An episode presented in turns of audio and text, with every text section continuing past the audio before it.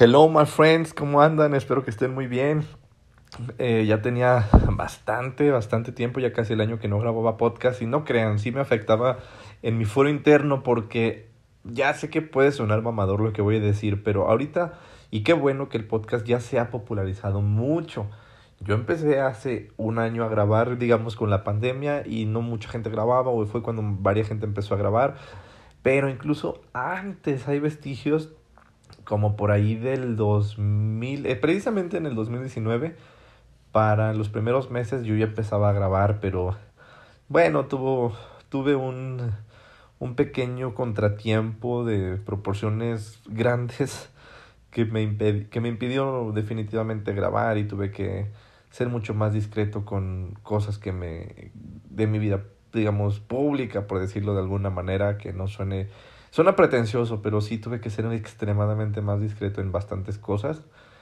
Eh, bueno, lo bueno es que esa temporada, esa época de mi vida acabó, terminó y ahorita estamos viviendo otras cosas muy interesantes, muy buenas, eh, nuevos retos que enfrentar y, y cosas que subsanar y, y, vivir, básicamente eso, vivir. El día de hoy eh, me voy a disponer a platicarles una historia. Una historia que seguramente va a desembocar en muchos caminos hermosos, bonitos y geniales. Porque fíjense que ahorita ya quiero darle más forma o más contenido o como, no sé cómo decirlo, como más enfoque a mi proyecto de cantante y de compositor. He pensado mucho sobre qué estrategia seguir. Me he informado mucho sobre marketing y como eh, digamos los modelos de negocio de diferentes eh, artistas, marcas, personajes, etcétera, ¿no? Y pues mi estilo musical como que siento yo que eh, quiero, quiero incrementarlo más. Voy a empezar a comprar equipo como electrónico para empezar a, a a, ¿cómo le dice? A experimentar con, con cositas más digitales. Siempre me he considerado mucho más análogo. Me encanta estar sentado en, en, un piano, me encanta tocar la guitarra, me encanta agarrar un instrumento de aliento o cualquier cosa que, que pueda este, tocar y que sea para mí muy, muy visible, no sé cómo expresarlo. Y con la música electrónica no pasa tanto, pero también se debe yo creo al hecho de que la única experiencia en la música de computadora que he tenido, las únicas han sido horribles. Horribles, horribles, horribles. No quiero que este programa se dedique a, a criticar a la Universidad de Guanajuato en la cual estudié, porque para eso ya hay un programa que se llama No estudies música en la Universidad de Guanajuato, que deben de verlo, está muy, muy bueno. Pero pues es que es la neta cuando tuve una materia, entre comillas, de laboratorio MIDI, el maestro se le dedicaba, entre comillas, maestro, nada más a ponernos a transcribir partituras como locos y con un programa que nunca nos enseñó. Entonces, pues, finalmente yo aprendí a transcribir partituras, pero por mi cuenta. Y de hecho, cuando estaba de intercambio, que para mí allá era importantísimo estar transcribiendo música. Y, y el otro acercamiento que tuve a la música fue en un laboratorio de laboratorio de audio, no sé cómo se llamaba esa materia. Y bueno, en lo personal el maestro no, no tengo nada en contra de él, simplemente que su didáctica no era en lo absoluto buena, entonces nunca me despertó el interés de nada de eso, al contrario, me generó mucha aversión por los sonidos, digamos, electrónicos. Pero bueno, voy a estar experimentando con eso en cuanto pueda comprarme un equipito. Y, eh, pero mientras voy a estar grabando algunas canciones de manera muy casera, por decirlo de algún modo.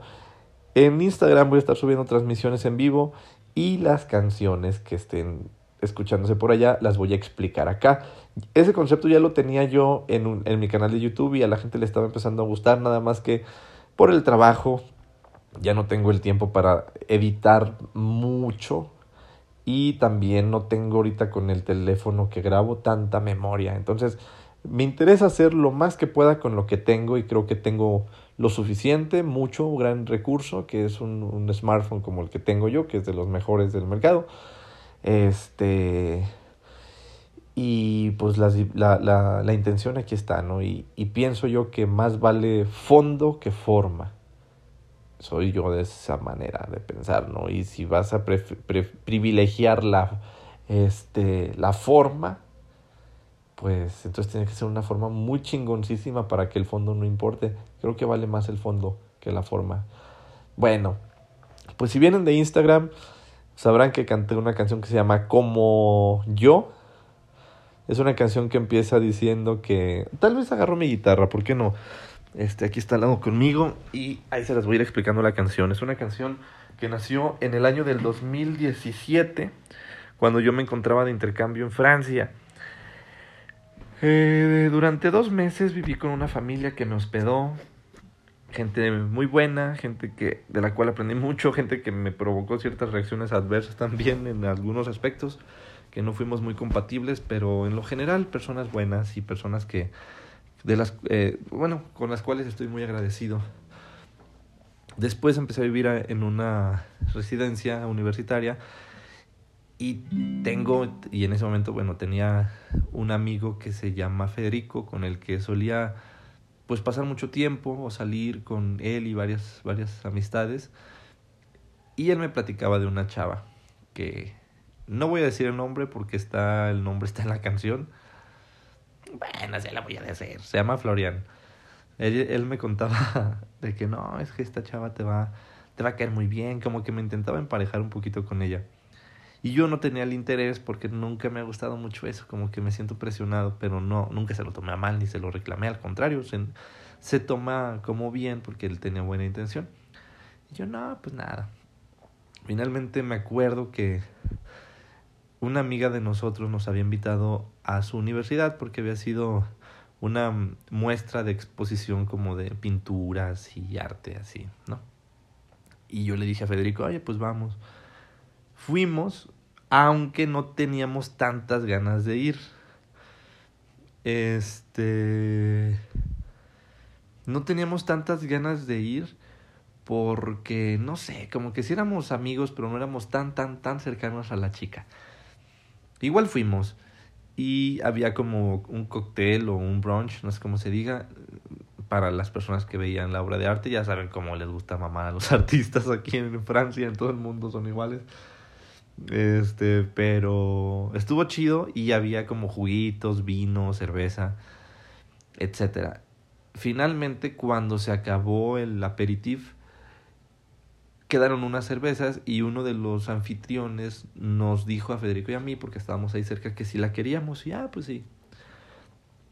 Entonces, regresamos todos a la residencia, este, mi amigo Federico y algunos que estaban por allí, de, los, de la chica que nos invitó, etcétera, ¿no? Cuando regresamos, este, eh, la residencia en la cual vivíamos se llama Polapel. Era una, ¿cómo decirlo? Como una residencia con tres edificios y un jardín en medio. Cuatro edificios creo, o cinco, no me acuerdo, pero era muy grande pues. Entonces yo vivía en el edificio C y Federico vivía en el edificio A. Cada edificio como de 10 pisos. Entonces, eh, yo me la pasaba más tiempo con Federico, entonces estábamos en su pasillo y me dijo, ah, mira, este, ella es la chica que de la cual te he platicado que es, te va a quedar muy bien y que es súper afín a ti, la chingada. Ah, está bien y ya platicamos con ella. ¿Cómo estás? No, je suis très bien. No, eh, yo estoy un poco preocupada porque acabo de perder el tren. Se supone que iba a ir a, tomar el tren para regresarse, me parece que a París, y perdió su tren, entonces se quedó en la ciudad de Estrasburgo, donde ella había estudiado, pero no estaba ya de lleno. Su hermana sí.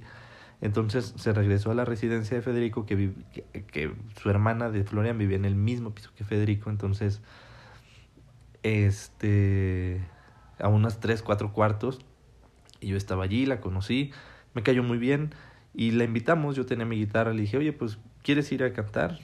Eh, vamos a ir a la Cote de la Rivière, al lado del río, a, a echar chela y a cantar. Federico no es tan de que canta, pero le gusta pasar el tiempo. No, pues que sí. Vino ella, vino Federico y vino una chica de China que se estaba un poquito clavada conmigo. No lo digo por echarme cebollas yo mismo, pero sí, sí se sentía el acoso. este Y nos la pasamos bien, hubo una gran conversación, pero a mí me cayó muy chido y aproveché para cenar en la cocina comunitaria de la residencia donde vivía Federico. Me acuerdo que me preparé unos coditos, una pasta de coditos con atún y mayonesa. Ulala, señor francés, c'est magnifique. Es una comida extremadamente buena y saludable, entre comillas, tal vez por la mayonesa no tanto, pero es mejor que unas tortas de Don Pepe. Y aquí tengo mi agua de litro y medio porque ya soy alguien fit. Total que, que le dije a Florian que se me pasaba su Facebook, me lo pasó y empezamos a platicar por allí. Muy bonito porque no era nada pretencioso. O sea, yo en esa época, y es algo que yo les aconsejaría a ustedes, vivía yo en el presente demasiado. Disfrutaba cada momento me dejaba llevar por todo y no tenía como angustia de tiene que pasar esto, tengo que vivir acá, tengo que este, hacer o decir tal cual cosa. No sé si me explico. Entonces yo era como mucho más fluido, me dejaba llevar más. Este, pero entonces ella y yo empezamos a platicar de una manera constante. Cuando vuelve a la ciudad de Estrasburgo porque iba a presentar su memoir, que su memoir hasta donde tengo entendido es como una tesis de, mm, creo que por decir de maestría o de licence, de licenciatura. No recuerdo bien qué estaba presentando ella, pero era una revisión de su tesis, por decirlo así, ¿no? De su memoir. Entonces vuelve a la ciudad un par de veces y se queda a trabajar allí en, en la habitación de su hermana, donde vivía Federico a unas, a unas cuantas este, habitaciones, ¿no? Y yo recuerdo, por decir, que quedamos de salir un, una vez, pero... Y son detalles, son detalles que ahorita que lo platico me acuerdo y se me hace muy padre detalles por decir este que habíamos quedado de salir un miércoles. Y llegó el miércoles y yo como me dejaba llevar más en el momento había organizado una pequeña tardeada con unas amigas de España en su casa para comer eh, tortilla española. Entonces yo tenía que decirle a Florian sabes que no voy a poder porque ya tengo otro compromiso nada no te preocupes eh, ¿qué te parece, no sé, el viernes? ¿Qué te, ¿Qué te gusta hacer? No, pues ella me decía, yo estoy todo el día trabajando en la memoir, entonces algo sencillo. Le dije, bueno, pues podemos agarrar las guitarras, salir al campus, al, al jardín del campus, a, porque la universidad estaba al lado de la residencia, al lado del campus, a tocar guitarra. Si quieres, compramos unas cervezas o algo así. Ah, pues que sí. Me acuerdo que esa vez ya no había chelas en ningún lado porque los supermercados de esa ciudad cierran como 8 o 9 de la noche y la cerveza está caliente, entonces tuvimos que ir a un restaurante como árabe a comprar cervezas, compramos creo cuatro, que compré yo, este, me costaron creo 4 o 5 euros cada una, Fueron, fue un gastadero en, en cuatro chelas, ponle 400 pesos. Y de lata, o sea, cerveza normal. Entonces, este, ya fuimos al campus, tocamos un poco, platicamos. Me acuerdo que mi interés principal era que yo iba a tener una presentación el sábado. Me habían invitado a cantar en una, no sé si es sábado o domingo, pero me habían invitado a cantar en una fiesta de una residencia cercana y era una fiesta de vecinos, de los de por allí, ¿no? Entonces, yo acepté, no me iban a pagar nada, pero me iban a, invitar a comer y yo para esos días ya no traía casi dinero, entonces sí me hacía mucho paro que me resolvieran una comida. Sobre todo porque el dinero yo lo obtenía de aquí, de México. Me hacían favor mis, mis papás de mandármelo, entonces un dinero de aquí que se gasta para una comida en euros no rinde. Entonces por eso era un chingo de paro. Y me acuerdo que esa vez le, le había dicho a Florian una noche antes de que me ayudara a aprenderme una canción, que es la famosísima Je l'aime à mourir. Moi je n'étais rien, mais voilà qu'aujourd'hui je suis le gardien du sommeil de ces nuits. Je l'aime à mourir. Vous pouvez détruire tout ce qui vous plaira. Elle n'a qu'à ouvrir l'espace de ses bras pour tout reconstruire. Je l'aime à mourir. Esa, esa es la canción. Pero ahorita yo la canto así bonito, pero en ese entonces no me sabía nada, nada, nada. Y ella me ayudó a, cantarla, a aprendérmela. Y sí cuesta trabajo, cuesta bastante. Entonces, ya regresamos cada quien a su casa, bueno, a la misma residencia, ella a su, a su habitación y yo a la mía, muy tarde. Este, el día de la presentación, me acuerdo que los organizadores me quedaron mal con lo que les pedí de equipo, que les había pedido nada más un micrófono y un cable para conectar la guitarra al sonido y ya. Y en ese caso nada más tenían un micrófono, no tenían nada más de equipo, un micrófono conectado a una bocina. Dije, no, no puedo cantar así porque ya me preparé con las canciones, ya tengo como una estructura. Y le dije a Florian, le dije, mira, me encanta que hayas venido, pero honestamente... Ah, primero le dije, faltó esto. Este, me dice, ¿cómo te puedo ayudar? ¿En qué la armamos? Este, ¿qué necesitas? Le dije, pues mínimo otro micro para microfonear la guitarra, aunque no tengan para conectarla. Está bien, yo tengo un micro que uso para grabar programas así como noticieros, etcétera. Es un chiquito y es a la mesa, tipo como radio. Lo traigo, lo tengo aquí en el cuarto. No, pues que sí. Y fue en putiza. Yo me acuerdo que regresé con ella y le dije, ¿sabes qué? No es necesario. Te agradezco mucho la intención, pero no quiero que te desgastes tú más de lo que ya me estás apoyando. Vámonos esta gente nos quedó mal, no tengo compromiso grande con ellos porque no me están dando dinero. Y la comida que me están invitando de todos modos es un chingo de comida, no es como que para mí sea especial la comida. Ya regresé yo, ya iba a dar las gracias y ya de repente la gente... Y chingón porque era gente, Estrasburgo es una ciudad que hay gente de muchos lados no es como que sea, por ejemplo, una ciudad que obviamente sin menospreciar, tal vez como León, que León, hay gente de León, y ya, o sea, en su totalidad o en su gran mayoría, claro que puede ser gente a lo mejor, tal vez de Irapato, de San Francisco, a lo mejor gente de México, pero de la Ciudad de México, pues, pero no es tan variado. Y en esa fiesta de vecinos había gente que era de Rusia, había gente de algún país este árabe, este gente de Latinoamérica, gente de todos lados. Y empezaron a preguntar, ay, porque yo venía muy bien producido.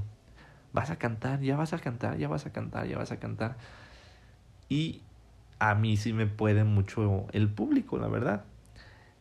Y le dije a Florian, ¿sabes qué? Ya te la voy a volver a cambiar. Dije que no iba a cantar, pero sí voy a cantar. Lo único que se me ocurre, la neta, es conectar este, el micro y pedir que en una computadora que ahí tienen me la presten, la conectamos al, con un auxiliar a la bocina y me echo unas canciones que pueda. O sea, entre español, entre inglés un poco, entre italiano, que también sé algunas rolas, pero francés no me sabía casi nada de canciones. Y ya. Entonces canté este Sento que un sueño così non ritorni mai più, la de volaré. Oh. Canté así varias. Canté L is for the way you look at me. También canté la de Yo soy mexicano de Jorge Negrete. Bueno, no, es, no la compuso él, pero, pero es la de este. ¿Cómo va esa? Eh, yo soy mexicano y orgullo lo tengo. Esa, nací despreciando. No me acuerdo ahorita. Pero esa canción estuvo, muy chida como la canté. Entonces, en medio de la presentación que canté, yo creo unos 40, 50 minutos, uh, se para una muchacha hermosa. O sea, lo que le sigue. Sobre esta historia no voy a dar tantos detalles porque es mi amiga y igual no sé si lo va a escuchar esto, pero habla y entiende un poquito español, se me su privacidad. No es que haya pasado algo realmente, pero pues hay como detalles de su vida que no quiero decir ni platicar. Pero pues me empezó a grabar y sus papás me invitaron a sentarme en su mesa, era un señor chileno y su mamá francesa, entonces bueno, ya fueron, fueron grandes amigos, posteriormente me invitaron a su casa a comer alguna vez, etcétera, entonces ahí los conocí. Y Florian me esperó, me dio mi espacio, ya se quedó platicando con gente. Yo me quedé platicando en lo personal con estas personas de que me invitaron a su mesa. Y no mames, nunca había nunca había puesto a recordar tan a profundidad estas historias. Ay, cabrón, hasta se me puso la piel china. Cuando acabé, cuando acabó la, la tarde, fueron como las 10 de la noche. Todavía había luz de sol, porque en esa época del año oscurece muy noche en Francia. Y me dice una señora que venía de Rusia, me dice, ay, cantaste muy bonito, es algo muy chido que venga alguien de tan lejos a cantar. Me acuerdo que me dijo también la señora francesa que, la mamá de la hija que me estaba grabando, que, que me quedara hasta diciembre, porque ella cumpleaños el 9 de diciembre para que le cantara. Yo no, ya me voy, me queda menos de un mes aquí. Pero bueno, son como cositas. El punto es que Florian me esperó y yo no traía lana, pues sí, muy a duras penas comí porque también pues estuvo como raro el show. Y, ah, eso sí, comí, tomé chela, eso sí me gustó. Y ya después fuimos a un McDonald's porque estaba un helado a... Eh, como yo iba mucho al McDonald's, tenía mi tarjeta, de hecho todavía la tengo, una tarjeta de, de la tarjetita verde, que el McDonald's es verde allá, de puntos entonces tenía para comprar dos nieves, dos eh, McFlurry o no sé cómo se llaman, los que son vasitos. Y le dije a Florian, pues ¿quieres dar una vuelta? Por aquí podemos pasear en el muelle y te invito a una nieve. Entonces ya nada más tenía para una nieve. No tenía más. Este. Y nos. Para que se lo imaginen, es como si fuera literalmente un muelle, como una pequeñita isla que estaba en el río. Este. Y pues caminamos, nos tomamos nuestra nieve cada quien. Me acuerdo mucho que en el río había tlacuaches. Y es raro, no sé por qué hay tlacuaches allá, se supone que son, son muy mexicanos, ¿no? Y ya me contaba ella que se iba a ir de intercambio a Canadá, que estaba como dudosa porque tenía aquí ciertas cosas que tenía que resolver, etcétera. Y me acuerdo que esa noche fue como mágica porque pudimos conectar muy bien sus intereses, mis intereses, una química Híjole, yo creo que si pudiera regresar alguna noche en mi vida, regresaría mil veces a esa noche. Genial. Para no hacerles el cuento más, más largo, porque tengo muchas anécdotas que pudiera contar con ella. Este, unas son un poquito más privadas que otras. Este, salimos varias veces para ejemplificarles y, y es por eso que yo tal vez nunca me he encontrado aquí en Guanajuato o en México tan en tan como tan a gusto o tan en confort con las personas con las que me he relacionado últimamente. No todas, ha, habido gente aquí chingón, sí, sí, sí, sí, sí, sí, pero con el caso, por ejemplo, de Florian, me acuerdo que había ido, habíamos quedado de salir y ella trabajaba todo el día y hasta la fecha es periodista y trabaja muchísimo todo el día en la computadora, en la computadora o entrevistando gente. Y en ese caso era parecido. Había, este, era como un fin de semana y yo me había puesto de acuerdo con unos amigos y amigas españoles y españolas para ir a un lago que se llama Lago de Baguerce, que es como una playa artificial, un lago muy grande, áreas verdes muy grandes. Y aprovechábamos para nadar y para echar este pan, vino, eh, carne, etcétera, ¿no? Y jugar algo, quemados o con la pelota, lo que fuera. Y yo tenía muy poco presupuesto siempre que iba a esas fechas y les repito por qué, porque el dinero venía de México. Y aunque sí daba clases de, de piano allá, no era lo mismo porque no tenía tantos alumnos. Eh, y creo que para esa fecha ya no tenía porque ya casi me regresaba. Entonces, por decir, yo me había quedado de ver con estos amigos españoles para tomar, para ir a, tomar. Yo tal, tal, vez esa vez me tomé como dos botellas de vino, este, de a euro, obviamente. Y me acuerdo que me dijo esta Florian de salir. Y le dije, sí, pero puedo hasta la noche y no voy a traer lana. Y me dice, pues mira, con que te compres unos dos botellones grandes de jugo de naranja recién exprimido. Ah, ok. Entonces, por el lago de Barrese había un supermercado gigante y yo compré los botellones para la noche, ¿no? Yo me la pasé todo el día en el lago con mis amigos, nos llevamos nuestras bicis y ninguna pretensión más que el hecho de pasarla bien, más que el hecho de compartir nuestra presencia, más que el hecho de hacer bromas, más que el hecho de, de estar allí. Y eso ha sido de, lo, de las cosas más mágicas que he podido vivir. Y en la noche me esperaba Florian para dar la vuelta por la ciudad. Ella quería los botellones de jugo porque tenía una botella de vodka para rellenarlos y estar tomando en la calle, como tomando jugo. Y bueno, caminatas increíbles, cosas que voy a... que me acuerdo ahorita, pero que no voy a mencionar. Pero... o sea, se nos hace de día, se nos hace de noche y no nos damos cuenta. Esa noche yo creo que fácil nos... nos, nos se nos hizo las 7 de la mañana y ni en cuenta este, en la calle tomando, les digo, alcohol, yendo a las catedrales, este, platicando, platicando. Y me acuerdo que ella me decía que, que cómo me sentía de que ya casi me iba a ir y que, qué feo, ¿no? Que, que nos encontramos tan al final. Le dije, no, pues no siento nada porque en este momento, y creo que ha sido de lo más sabio, y ese momento jamás se me va a olvidar porque, porque creo que es, es un gran momento de conciencia. Es como si me abstrajera o me abstrayera, no sé cómo se dice, y me voy al espacio exterior por un momento y le dije, no pasa nada, porque para mí todo es perfecto, o sea, este momento es eterno porque en este momento estoy contigo y no pasa nada, o sea, no, hay, no existe nada más que este momento y pues siempre va a estar aquí este momento, ¿no? Y dicho y hecho, pinche Mariano, genial, sabiondo, en ese momento sigue, y sigue, y sigue, y le dije, nada, entonces, este pues ya. El resto es historia, se nos hace más, más noche, damos más vueltas y... Y...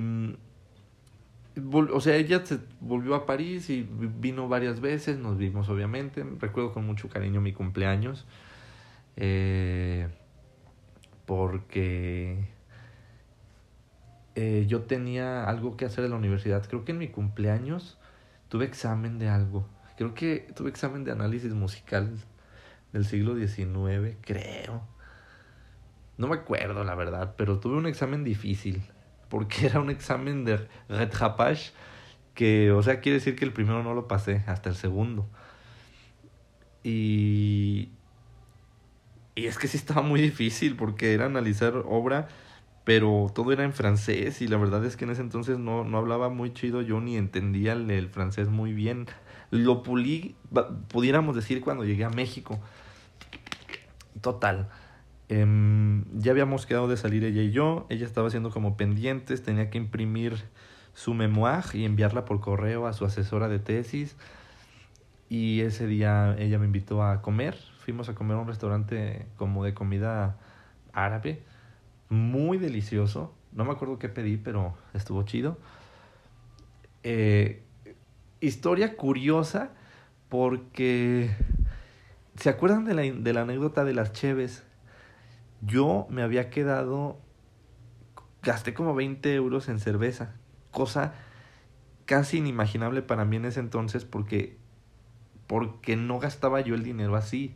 Lo gastaba más inteligente. Recordemos que si tenía dinero que me mandaban mis papás de aquí, ganado en pesos para gastarlo en euros, es una mamada gastarlo 20 euros, 400 bolas en cuatro cheves que aquí te van a costar 10 pesos cada una. O sea, es 10 veces menos, es muchísimo la comparativa. Y todavía esa noche me dijo Florian que, que si le prestaba dinero porque necesitaba tomar un tren y que no tenía dinero. Y a mí me quedaba súper poquito le presté otros 13 euros, que digo, no es nada 13 euros, pero para mí en ese entonces era prácticamente todo lo que tenía. Yo creo que al día siguiente de haber comido pan y salchichas porque sí seguramente me quedé sin lana. Que bueno, obviamente Florian después me lo repuso y luego me invitó a comer y todo, pero sí me acuerdo de esa, ya se me ha olvidado que ese día siguiente sí la pasé medio medio inhóspita por esa situación, pero evidentemente valió totalmente la pena.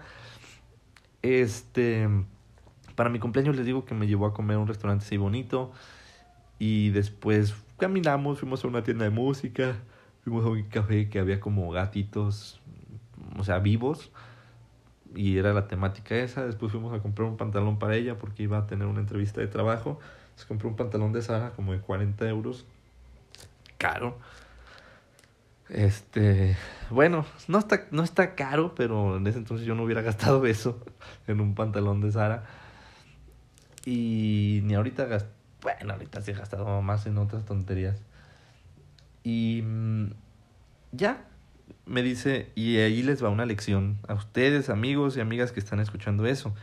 Esto, volvimos a la residencia después de haber impreso su tesis y ella se encontró a una amiga suya que hace mucho no veía y le dije, en mi cumpleaños, fíjense. Me dice, oye, no me dijo nada, pero como que yo vi que ella tenía muchas ganas de platicar con su amiga y me invitaron, me dice, ay, si quieres puedes venir, vamos a ir a nuestra, a nuestra habitación y platicamos. Le dije, no te preocupes, vayan ustedes, yo inventé algo, ¿no? Yo tengo que ir a mi cuarto para enviar un correo, no sé. Vayan ustedes, si quieres te veo en una hora o dos horas. Ay, sí, súper bien. ¿Seguro? Sí, no te preocupes. ¿Por qué? Porque hay veces que las personas tenemos que saber cuándo no, no estamos... No es que no nos quieran o no es que sea personal, que quieran que, que, que nuestra presencia moleste, pero hay veces que nuestra presencia no es la requerida en el momento. Entonces ella se fue, yo me fui y la vi ya después para despedirla en el, en el tren. Este lo otro que pasó, también me lo voy a reservar un poco. Solo diré que mm, le di un objeto para mí extremadamente valioso que me acompañó mucha, mucha, mucho tiempo en mi vida y en muchas épocas. Creo que yo soy poco de atesorar objetos, soy muy desprendido, pero de ese objeto no tanto. Entonces ya, ya la despedí en el tren, como que no me quería yo despedir, ni ella salió y entró del tren muchas veces. Y eh, anécdota curiosa porque este se le olvidó su pantalón que había comprado de 40 euros. Ya lo encargó con una amiga, pero sí fue como una proeza que ella siempre andaba como un poquito y creo que hasta la fecha sigue siendo así, este, distraída. Ya, finalmente, después de esa vez la vi poco, nada más cuando fui a París, este, tal vez un par de veces más, pero muy esporádico.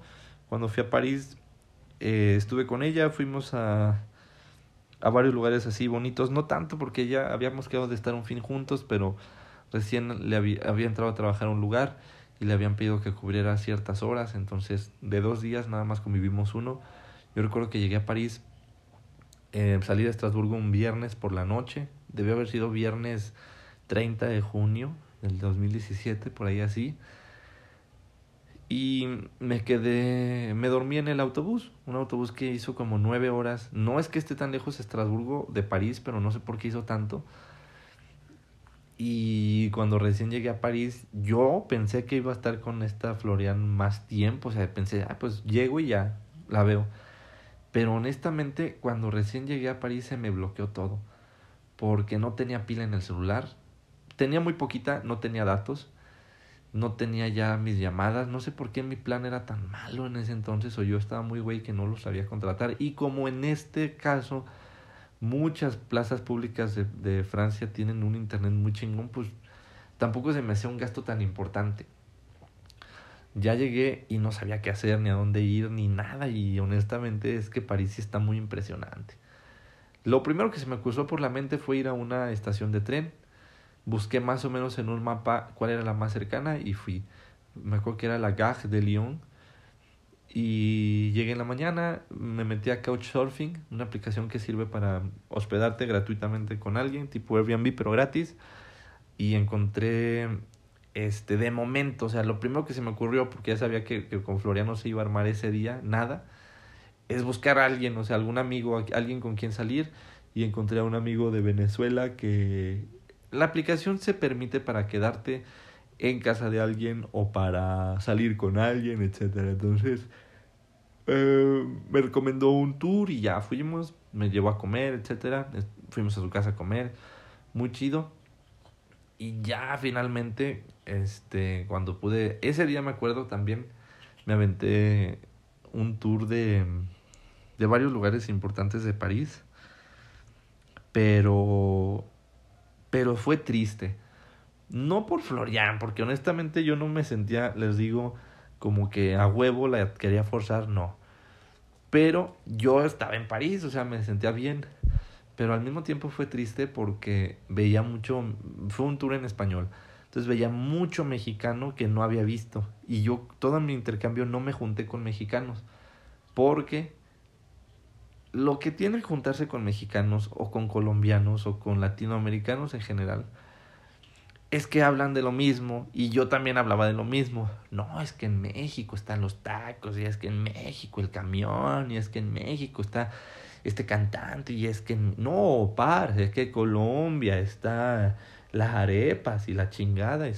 Entonces es muy castroso porque tú quieres, o bueno, para mí era así, yo quiero hablar con alguien de China, yo quiero hablar con alguien de Rusia, yo quiero hablar con alguien de Holanda, yo quiero hablar con alguien de, no sé, de Israel, yo quiero hablar con alguien de Siria.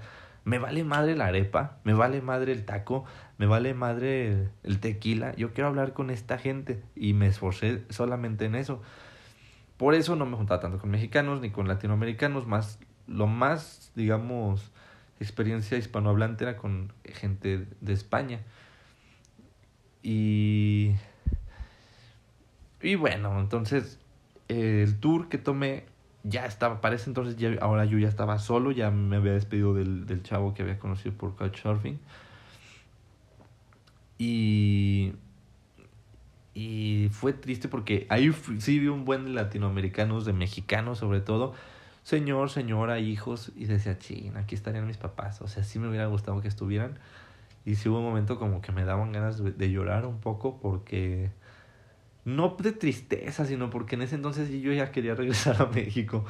Ya estaba muy cansado de estar allá porque porque ya no tenía clases, ya me aburría más, amigos ya se habían regresado como como a sus países, ya habían terminado el intercambio, entonces fue como un limbo donde puta ya no hago nada y ya no tengo tanta lana y ya no doy clases y tengo que cuidar más mi bici porque tiene una llanta medio mala, entonces la tengo que vender como que fue en unas últimas... Ah, ya no tengo casa porque para ese entonces mi alojamiento expiró el 30 de junio y mi vuelo partía el 8 de julio.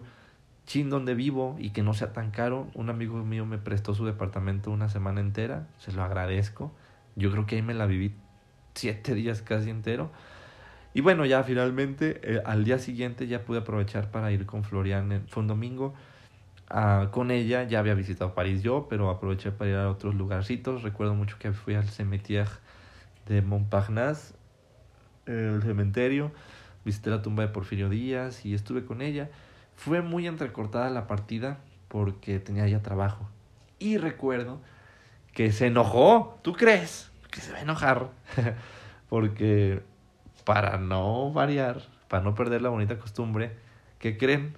Que perdió un tren porque había un chingo de gente en la GAR. Había muchísima gente. No fue culpa de ella ni mía. Llegamos, pero se fue.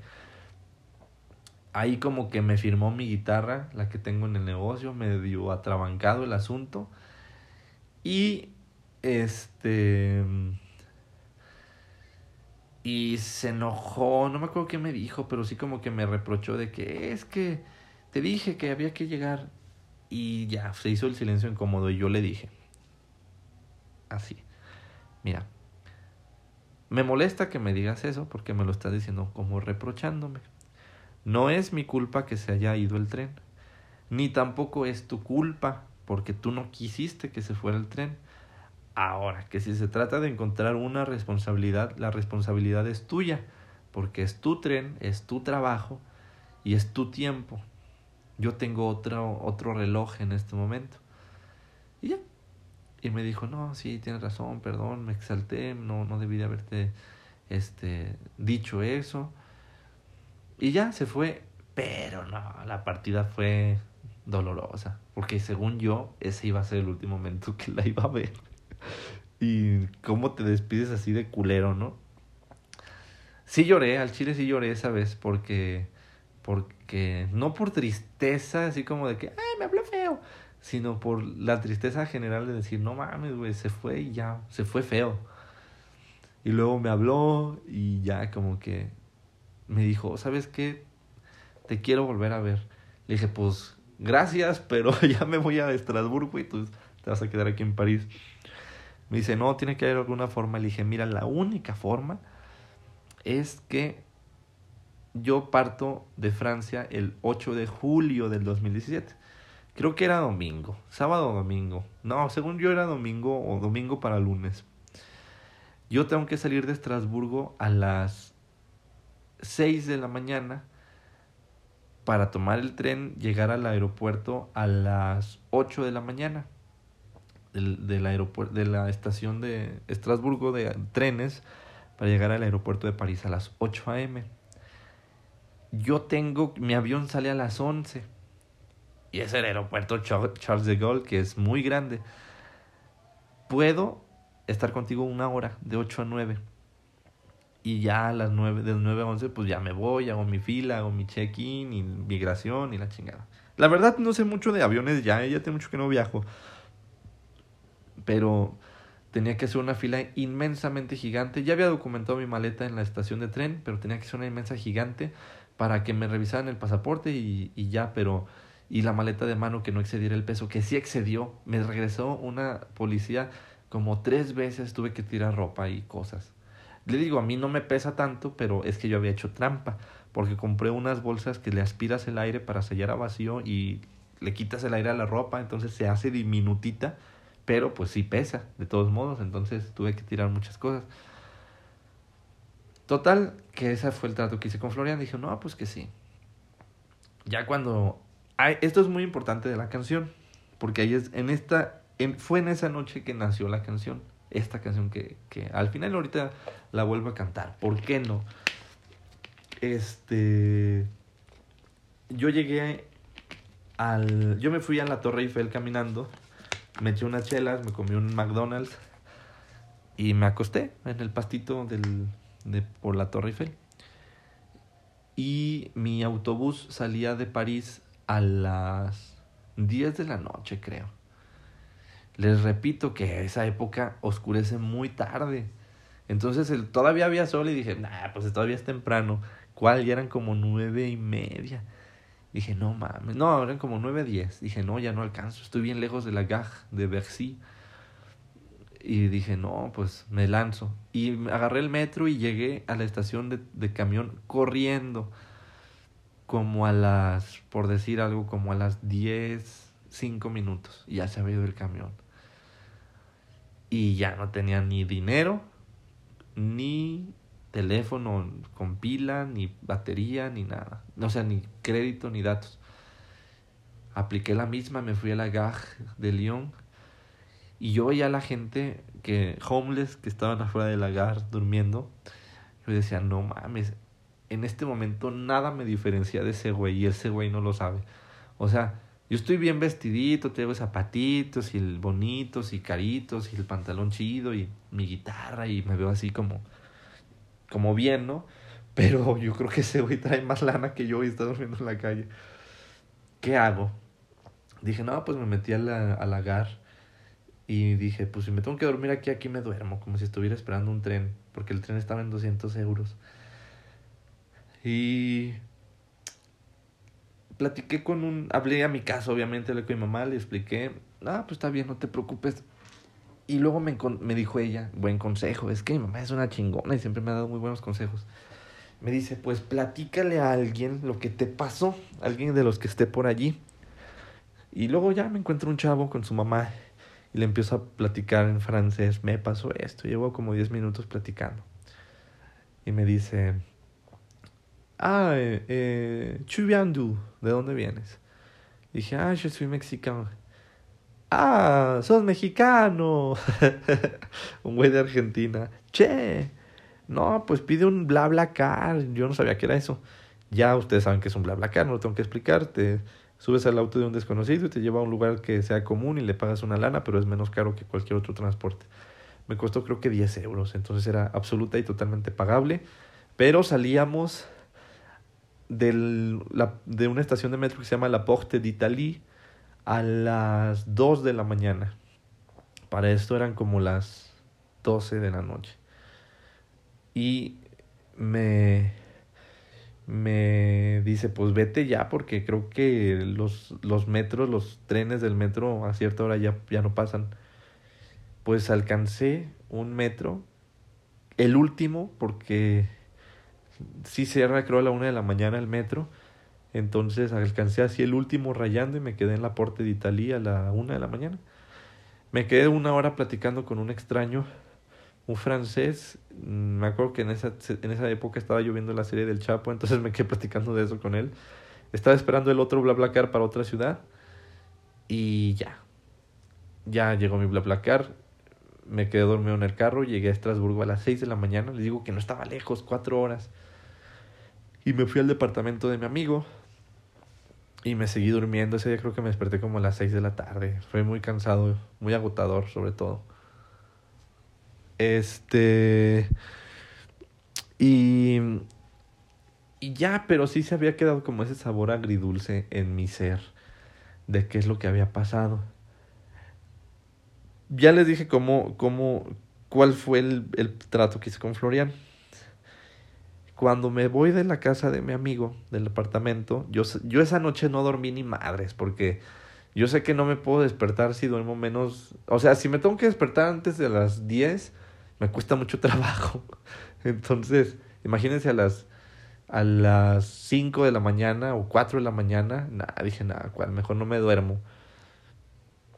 Entonces ese día como que compré comidita, hice provisiones para, la, para el tren y así. Y... Y ya hice mi maleta, salí de la casa de este chavo temprano, llegué al, al, a documentar mi maleta al lagar de Estrasburgo a las 6 de la mañana y ya llegué al aeropuerto de París a las 8. Hablo con Florian y me dice, oh Mariano, ¿qué, qué crees que ha pasado? Dije, perdiste un tren. Sí. no, no, no lo perdí, lo que pasa es que es que me subí a uno que no era. Y dije, bueno, te espero. Entonces, ya se hicieron como 8.40. Le dije, Florian, ¿dónde andas? No, pero, no, es que perdí esto. Ya me explicó más, ¿no? Le dije, ¿sabes qué? Me da mucha pena, pero yo creo que no te voy a ver porque no puedo perder el avión yo. Imagínense el bronco, no, no, no, no, no, de perder el avión por la lana, sobre todo me dice, me habla por teléfono. Todo fue por mensaje de texto y me habla. Mariano, ¿quieres que vaya o no? Así me habló. Le dije, pues sí, pero ¿dónde estás? ¿Estás lejos? Estoy a una, a una parada.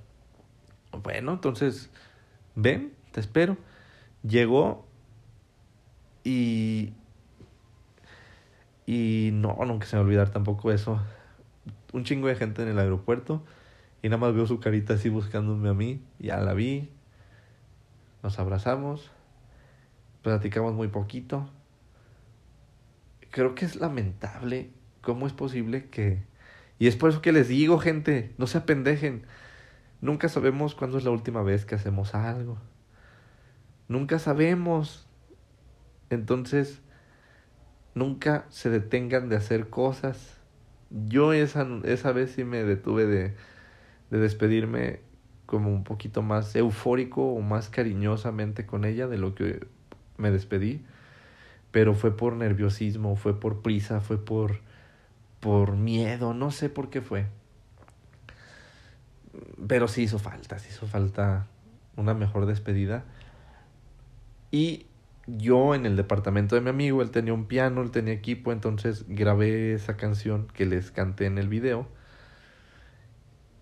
en Instagram y ya la tenía un disquito quemado para ella y se lo entregué, le había hecho como una portada, un dibujo yo creo, algo así. Y su letra, o sea, me, me esmeré, me esmeré y le di su canción, tal cual como está en Instagram. Entonces, este, pues esa fue la despedida, como unos cinco minutos nada más. Y de todos yo subí al avión rayando, neta rayando, porque me acuerdo que el avión salía a las 11, yo me subí a las 11.10. Se retrasó gracias al cielo, pero de otra manera me hubiera quedado fuera. Y si ya esa vez no lloré, porque no tuve tiempo de... Pero oh, sí, hasta la fecha extraño tanto, tanto, tanto ese momento. Y creo que...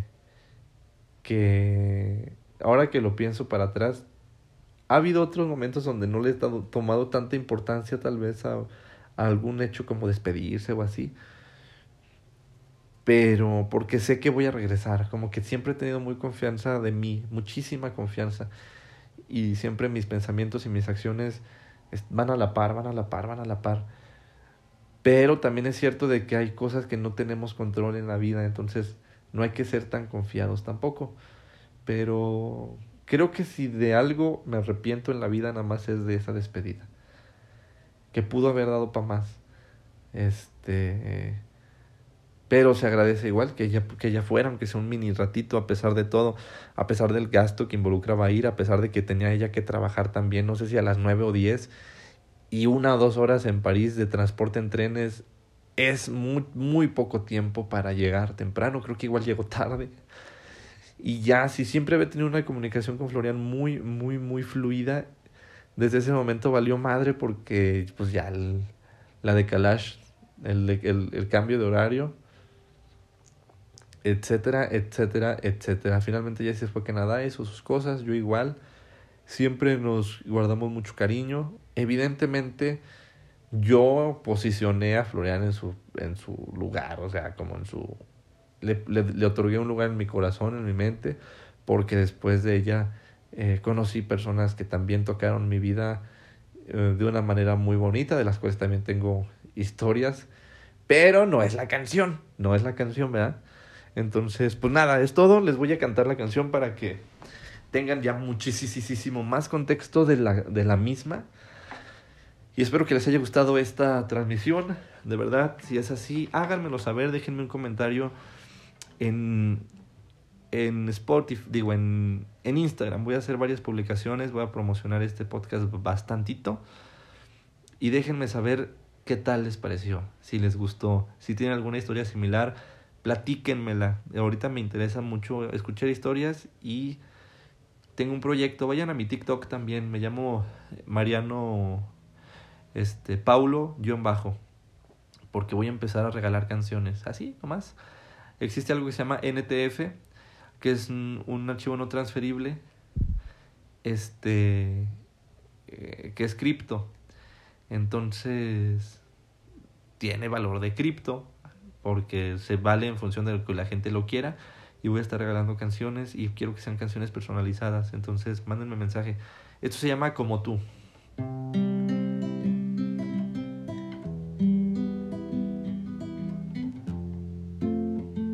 Perdonen las fallas en la guitarra, el violín. Llevo diez minutos en un metro de París. Son las dos de la mañana y sigo pensando en ti. ¿Qué me ha hecho tu mirada? Es bonita, pero poco calmada. Tengo veinte años, tú apenas veintidós me resulta tan hermoso escuchar tu corazón. Necesitas un abrazo que no te suelten jamás de la mano.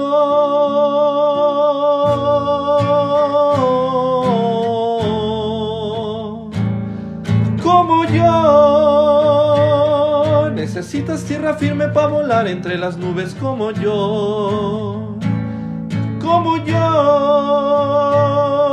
Necesitas quien comparta tu camino y no el destino como yo. Como yo. Necesitas quien te diga que le importas, que te quiere, que te extraña, que le faltas, que se alegre cuando cantas como yo. Necesitas quien te ame como yo.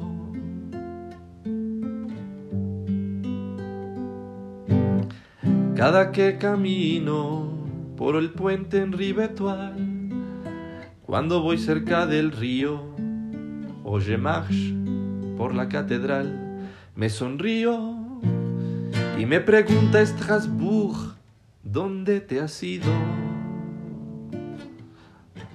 Una bier caliente o un panini antes del tren, importa más saber con quién ganar la guerra del cómo, del cuándo, del qué.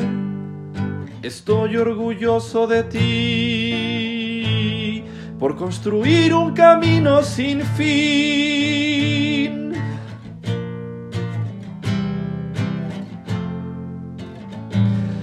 Como yo, necesitas tierra firme para volar entre las nubes como yo. Como yo. Necesitas quien comparta tu camino y no el destino como yo. Como yo. Necesitas quien te diga que le importas, que te quiere, que te extraña, que le faltas, que se alegre cuando cantas. Como yo. Necesitas quien te ame como yo. Car moi, je n'ai besoin plus.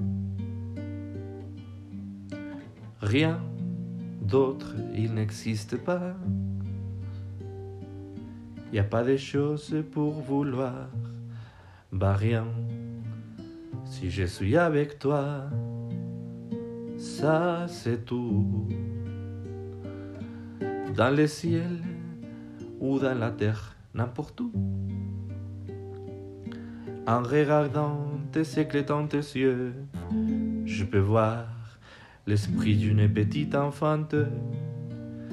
Écoute-moi, Floriane. Bien sûr, tu vas me manquer beaucoup. On se verra bientôt, je le promets, c'est sûr. Mais pendant ce temps-là, jusqu'à la fin du jour, je serai toujours à toi. Parce que je suis déjà toujours à toi.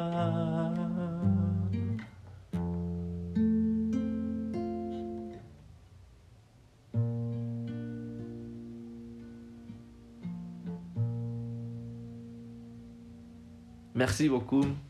Gracias amigos. Les reitero una disculpa por las fallas en la guitarra, lo mío es el violín. No, y la verdad es que esta canción nunca la he tocado en guitarra así mucho, muy poquititito nada más, porque obviamente la compuse en guitarra, pero nada más como algunas pisadas y así. Y esta canción salió toda, toda, salvo el final, el final sí lo escribí después. Se nota, se nota que, de, se nota que, que son como dos partes distintas, pero digamos que la primera parte todo lo que es canción, coro, etcétera. La escribí esa noche en el tren, salió como saldría, no sé, como, como cuchillo en mantequilla salió esa canción.